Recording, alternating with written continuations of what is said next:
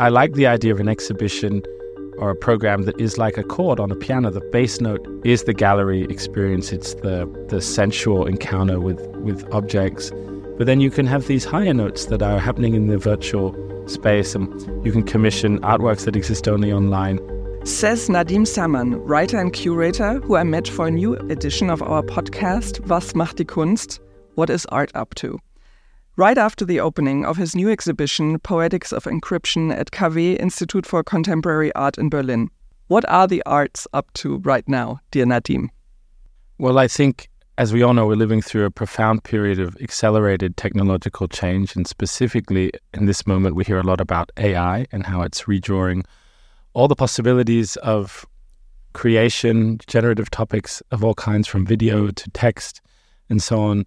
And I think artists want to find a way to talk about this time, talk about our personal experiences.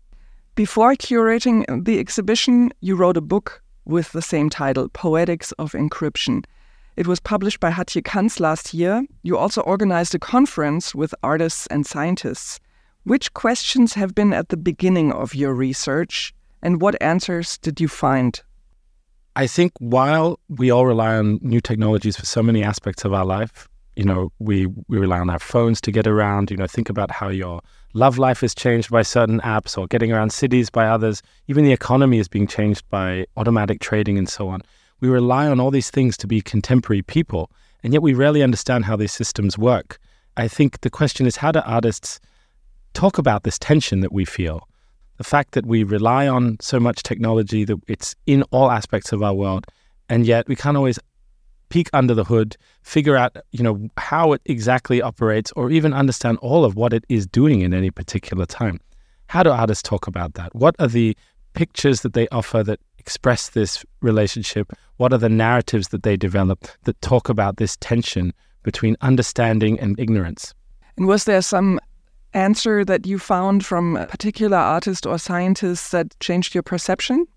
No, what I found is that while there are so many new technical opportunities available, I think we all operate also on a human uh, level of human sensorium, our, our eyes, our ears, touch. And when we talk to one another as people, we, we tell stories, we express our emotions, we have to share a common currency.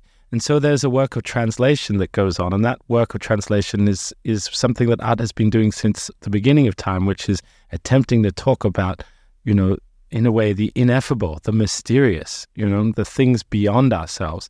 And while the internet or while AI will never be a god in itself, certainly some of the techniques that we've been using in the frame of art for a long time track on. So, you know, the myth of technology is just as important in the politics of our life as the reality. While the Anthropocene has been a dominant critical term in the last decade of curating, you're proposing a new era, the Technocene.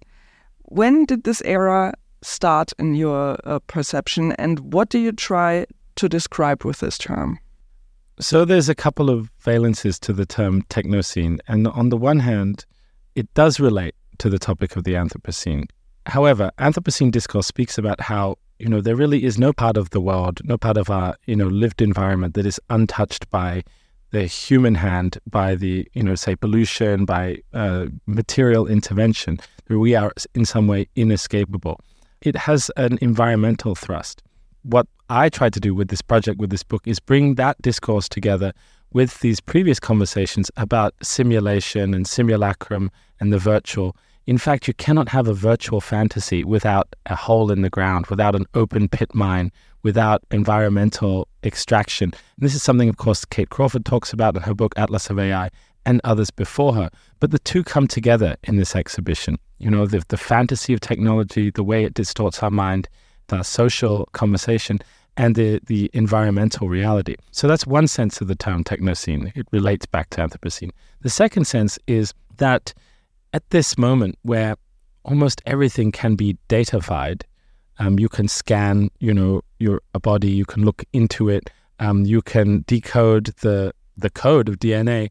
Um, when everything can be datafied, then all this data sort of exists on a single plane, and it can all be reshuffled. Under these circumstances, the question of what is past, what is present, what is future, what is you, what is me, what is a human, what is an animal, uh, what is a living being, what is a machine, they're all scrambled. We can create cyborgs, we can create hybrids between human and animals on the microscopic scale. Of course, it's illegal, but it's possible. And so all these things are just in an absolute flux of hybridity. And I think the Technocene is this moment wherein all these categories, especially temporal categories, break down. You know, even when you pass on, when you when you die, your data trail is left behind. It could be used to train an AI avatar of yourself. And one of the works in our show by Emmanuel van der Auwera speculates on this. You know, it has people talking to their dead relatives in avatar form. So in the Technocene, the past is absolutely alive in the present in a really e- extreme way. And then everything is just reshuffled and constantly recombinable to a new future past. In your book, you shed a light on every one of us and speak of a certain powerlessness when it comes to our daily technical devices and the digital platform we interact with. We somehow depend on them and we cannot really help but offering uh, these devices a lot of our personal data and our lives. So the big tech companies have all this data and we feel powerless. How powerless are we? It's pretty difficult. It really is as I said, I think there is this narrative that has been offered for a long time from Silicon Valley that the world is getting more transparent, things are opening up, we're getting knowledge at our fingertips. You know, all these tools are coming online to extend our ability to kind of just to, to have more control over the world around us, cognitively, intellectually, and so on. But I think there's a, a flip side to this, and that is with the profusion of these technologies, also a profusion of black boxes, a profusion of ignorance. Everywhere we turn, we encounter a systems and devices and so on that we really don't have a you know equal relationship with. We don't really know how they work, or even if we could, the companies keep it proprietary. You need a key. You need like the keys to the system to un- to really understand it. And so there is there is this tension there between sort of promise of enlightenment or the ideology that there is enlightenment, and I would say a creeping darkness. And it sounds dramatic, but I think it actually is. And so yeah, how do we deal with that? Well, it's it's on the one hand, you, you can try to know more and you, you must. And artists try to use the newest techniques. They they do investigate. They try to map uh, political and social, economic situations in their work. But where that is not possible, there is another um, track, and that's the track of, of course, metaphor and the translation into image and narrative, which is indeed the ancient province of art. And it may not solve the problem, but it allows us to talk about it you know, with one another. We need to find new images that can be our common currency because we cannot speak in, in binary code. The title refers to the encryption of our digital interactions, the encryption of our geodata, the encryption of our mails and messages. What else does the term encryption refer to? So, I've been speaking about metaphors and about translation, and what I wanted to do was open up this term. You know, if even a year ago, six months ago, people were still talking about crypto and NFTs and things like that. You know, for a time, there were people who really wanted wanted us to believe that cartoon monkeys were the future of art, and um, I just thought that was I, really wasn't a fan of that. And I wanted to, and, and I understood that within the, the term encryption and crypto, I mean, there, there's something dark in it as well. It's not all shiny, it's not all colorful. There's a crypt in encryption. And that crypt is also a spatial metaphor, a spatial metaphor that naturally involves a body. Bodies are what are buried in the crypt. And so the question is where is the embodied intelligent human in relation to the sort of encrypted technologies what in in in one's imagination so in the first instance the first chapter of the book um, black site it's about being locked in you are the thing that's buried in that crypt you know are you buried alive can you find your way out or what is the space that you're in? Maybe it's dark in there. How do you map this space? So locked in.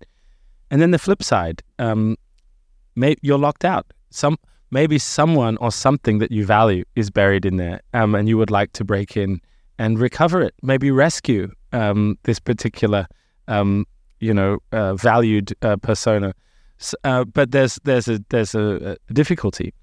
Um, and then the so so the, these this is the sort of uh, expectation there is there is a spatial imaginary in the concept encryption which gives us back the body for the for us to talk about And we need to keep the human in the picture. Like I said, you know, I mean, within all this change, the question for me is always where is the human? You know, um, where are the things that we want to carry over from the old world, from the time before before all of this? You know, um, that's not such a conservative enterprise. I'm talking about things like love, a humane concept.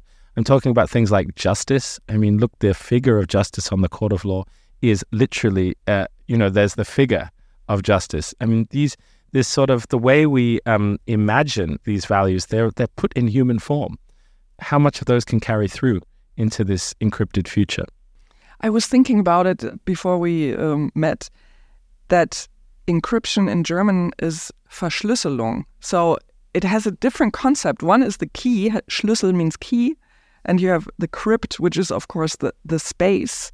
And one is very dark, and one is very feels more like active and enabling, and the other one feels really more this this locked in uh, image that we have of it. So it's interesting how these two languages have a different approach, and of course in English it sounds much more mysterious too.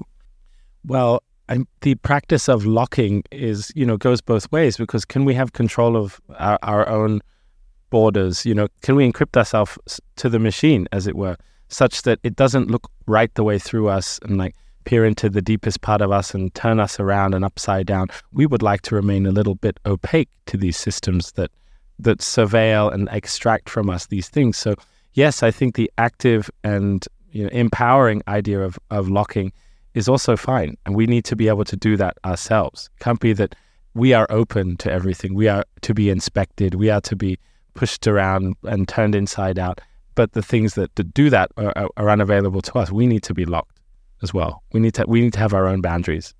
Part of this uh, very poetic title, poetry, the poetics of encryption. How much poetry is in it? Your title hints at the, the poetics of the Technocene. So, poetics sounds like something beautiful. Yeah, you know, I was inspired by the French philosopher Gaston Bachelard, who was first a philosopher of science, and then after that, he wrote a, a series of books about aesthetics, such as the, the Poetics of Space, the Poetics of Reverie, and the Psychoanalysis of Fire, things like that. But what I found really, I mean, just really opened my mind was that sort of said, you know, the images that you know, poets use. I mean, he's talking about poetry. I, I talk about art um, you know, they don't they don't like arrive in you know from the blue like they're not put into the poet's head like by God or something like that. He says that these images, real poetry, is the result of uh, engagement with materials, with materiality. He says even forms of speech.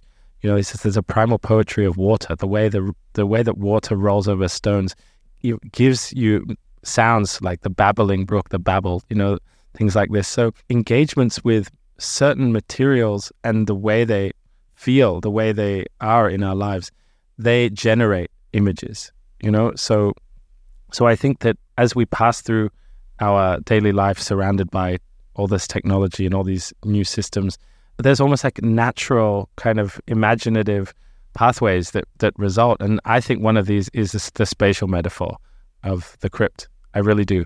What are the digital tools of contemporary artists that have surprised you the most when you research their projects and when you just opened this exhibition? Well, I don't know about surprise. I mean, it, it, it, I don't think any of us are surprised that artists are using generative AI techniques in their work, and increasingly so. I mean, even three days ago, OpenAI launched uh, Sora, which is a, a text to vi- video generation, you can certainly expect artists to be using that in a hot minute. So that's not surprising. But one, the way in which I would like to surprise, in which I think some artists would like to surprise too, is that we don't always have to be chasing after the tech companies. We don't always have to be downstream, like some company in Palo Alto releases some gadget, and then we should be waiting to be the first to immediately jump on it and make some art with it. That is exactly where they want us to be. But there's another way. You can use even, yeah, like I said, analog techniques to talk about technology. Think about this map, uh, this gigantic di- map diagram that we have in the center of KW. On uh, it's a 24 meter long map. It's three meters tall, and it describes the relationship between power and technology f- for 500 years. Uh, it's by Kate Crawford, who's a world leading expert on AI, and Vladan Joler. And it's really just lines and boxes and text, and yet it's an it's this organogram that teaches you so much. It's it it feels like a, a blueprint for understanding. Um, so what's surprising is that, that there is a lot you can do even if you don't have the newest tool in your pocket. You can there are still ways to express reality, and so I think that what this show offers is a broad spectrum approach to how can we how can we talk about technology, how can we think about technology in the frame of art. And it turns out you don't only have to use the newest generative AI uh, model to speak about the times we live in. Of course, you can. So, this is an analog project you just described. Can you also highlight some of the artist projects that use digital media to, uh, that we encounter at the exhibition right now? Yes, of course. So there's a wonderful new commission by an American artist based in London called Andrea Khôra. It's a commission by KW and Kunsthaus Charlottenburg and also Blest Foundation in London. And it is a film in which actors play these roles. Uh, there's two actors. One actor plays a kind of podcaster, so it's very appropriate for our conversation today. And she is interviewing the CEO of a psychedelic pharmaceutical startup from somewhere in California, obviously psychedelic pharmaceuticals a new industry, of course, in Silicon Valley. You know, like some uh, analogs of LSD and things like that, or analogs of ketamine, or even like crosses between the two. And these are these are drugs that are being developed almost as supplements. You know, you might take them to aid in your productivity and also spirituality at the same time. So it's kind of the collapse of the hippie dream into a kind of really uh, slick capitalist situation. But so this podcaster is interviewing the the CEO about his vision for the company and what it is, and he offers her the product at the beginning of the podcast. And while they are having the podcast, they are coming up, or she is coming up into the hallucination, and so uh, the visuals are done with you know kind of a suite of uh, recent generative AI sort of products, and so you know like her hands start to melt into kind of knots of fingers, and his face starts to kind of like warp. Um, and then, of course, it snaps back into reality in the kind of conversation we're having now. It has this beautiful animation, you want to call it. And it's the kind of production that you couldn't dream of having even five years ago without like much, much huger budget. I mean, you can have a very lean production and you can have outputs that would have been Hollywood standard, you know, a decade, two decades ago, for sure. And that's one production, and you sit in these um, sort of medical chairs, cosmetic chairs, and you can kind of it washes over you, and it's very strange indeed. It's cross between spirituality and a kind of capitalist, uh, you know, I wouldn't say nightmare, kind of like this sort of banal uh, evil of of this sort of coffee shop spirituality. So there's that. I mean, there are other videos too. There's a piece by French artists Emilie Brout and Maxime Marion, and it's a video again using generative imagery of these like faces. They're floating heads and they're kind of they're singing almost like a, an opera somehow over some very strange kind of poppy soundtrack. But it dramatizes the coming into consciousness and then super consciousness of an AI but this AI is narrating its own journey through the explosion in its cognitive capacities and its desires and how much it wants and of course, it's very narcissistic. It's all about it and what it wants and how it feels, and it's sort of arguing with other versions of itself. So that's a really strange video with a really wonderful soundtrack. Those would be two I could pull out straight away. Wonderful. I look forward to seeing it. The, the exhibition is also happening online with some works that are only accessible through the website. It's poetics of encryption.kw-berlin.de you should definitely check it out. How much of your curatorial practice do you expect to happen online in the next years? How should museums position themselves in the Technocene? I am of the view that we need to make exhibitions that straddle both online and offline space in a, a, kind of more seamless way, at least at the level in which we communicate them. So, in as much as land art has told us that you know, art can t- happen outdoors and your sculpture exists in the expanded field and site specificity is all very clear. We should also understand that exhibitions don't end at the museum's walls. The museum's galleries don't end with, with the walls too. They can be offline, ga- uh, online galleries. You know, there has to be a kind of equal weight given to the to the two spaces. Of course, I would never leave behind the physical encounter with art. It's you know, it's my main passion. But I like the idea of an exhibition or a program that is like a chord on a piano. The bass note is the gallery experience. It's the the sensual encounter with with objects. But then you can have these higher notes that are happening in the virtual space, and you can commission artworks that exist only online. Um, but then I think the the way in which you you uh, get to the artworks also needs to be curated. It's not like the website is always like a signpost that points from you to one thing or another. You can complicate it. You know, maybe the cursor is an artwork. Maybe the way the website is navigated uh, has to be, you know, reimagined each time. So I think we should we should think of each project as existing in multiple dimensions of reality, from physical reality to virtual reality, always at the same time.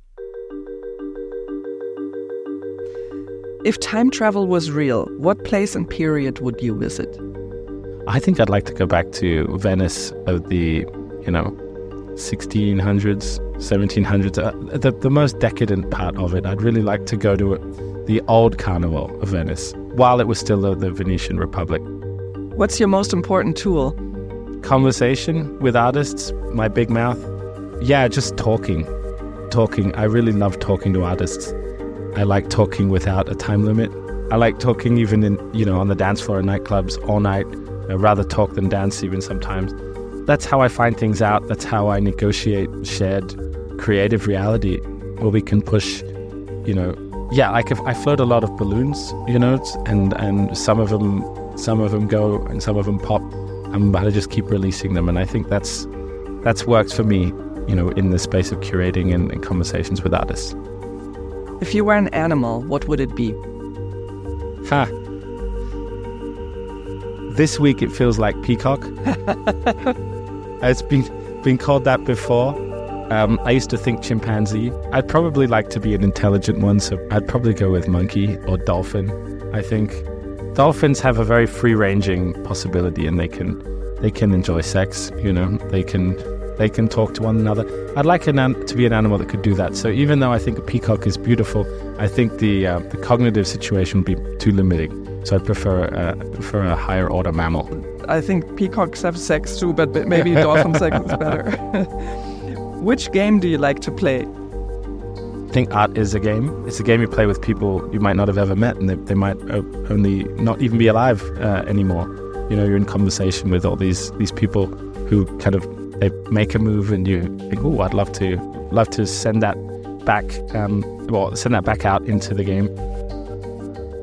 What's your favorite color? Do you like blood red? Do you have a recurring dream? Yeah, I'm usually being pursued through a cocktail party. I'm usually at a wonderful vernissage in Venice or something, and I kind of have to go because someone's after me, and I'm kind of usually running through Palazzo. Do you listen to music while you work? I can't write while listening to music because I listen to punk music. I listen to loud, fast rock and roll a lot of the time. It's a hangover from my teenage years. I haven't really li- lived it down, but I'm, I'm not really allowed to play it on stereos. No one wants to hear it around me. My, my wife doesn't want to hear it. No, I don't think my colleagues do. Those are my private music moments. And then at home with my kids, I have to play them, you know, James Brown or something. They love James Brown and Kraftwerk and so on. Which topic would you like to see in an entire issue of Weltkunst? Berlin. I still think it's the capital of art in the world. Uh, you know, it was Paris, it was New York. I believe it's Berlin. Sure, New York is good. Sure, like LA is kind of cool, like London. But I, you know, I still think this is a place where when I go out, I always meet a new artist. Good ones, you know, by accident. From visual art, from from music, from dance, this city, from literature. I mean, there's, the city is just so deep with artists that you can just swim constantly in this, and it's absolutely rare. Can you share a wisdom? Yeah, well, I mean, art is play. You know, as I said earlier, it's a game, it's play. If you're trying to do the right thing, you're probably not going to do it well. The thing you put out there now is always incomplete, it's imperfect. And if you try to control too much, you'll probably be waiting too long or you'll it'll come out too cold. You have to move quickly in your passion and um, and not be uh, overly perfect about it because it's the imperfection that makes it human. Thank you so much, Nadim. This was a pleasure. And Thank you. I can only encourage everyone to see the show.